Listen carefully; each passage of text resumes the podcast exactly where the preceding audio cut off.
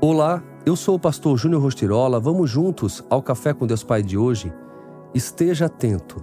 Aquele que pertence a Deus ouve o que Deus diz. João 8,47. Pode ser que você não se lembre ou nunca tenha ouvido falar, mas no ano de 2004 ocorreu um tsunami na Ásia que vitimou mais de 227 mil pessoas. Na região afetada havia um povo nômade chamado Moquém, com uma população de aproximadamente 3 mil pessoas. O que todos imaginavam é que esse povo, por viver de forma rudimentar e precária, sofreria muitas mortes nessa tragédia. Mas de forma surpreendente, todos eles sobreviveram, sem que uma vida sequer fosse perdida. E você sabe por quê? Porque estavam atentos aos sinais. Por terem um cotidiano fortemente ligado ao mar, puderam de antemão compreender as mudanças climáticas que precederam o tsunami e se deslocaram para as regiões montanhosas antes da catástrofe. O fato de estarem atentos aos sinais do mar lhes deu grande vantagem. Isso nos traz um ensinamento. Será que estamos atentos aos sinais que Deus emite por intermédio do Espírito Santo? Estamos sensíveis a ouvi-lo? Deus fala de muitas maneiras. Inclusive, neste momento, Ele está falando com você por meio do devocional de hoje.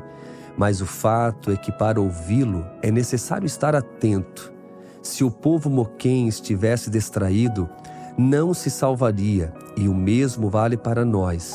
Muitas vezes, Deus quer fazer algo em nossa vida, mas estamos tão distraídos e sem dedicar tempo ao Pai que acabamos não ouvindo.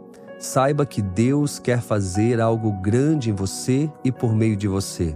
Portanto, coloque-se à disposição e evite as distrações, para não correr o risco de não ouvir os apontamentos de Deus Pai.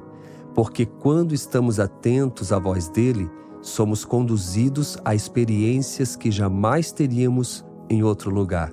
E a frase do dia diz: a sensibilidade em ouvir a Deus o livra do perigo. Pense nisso, esteja atento e com certeza o Senhor te livrará. Fica aqui o meu abraço, o meu carinho e eu quero te encorajar a cada dia fazer o devocional, ler a passagem bíblica, para que juntos nós possamos se aprofundar no secreto com Deus Pai. Isso não tem preço.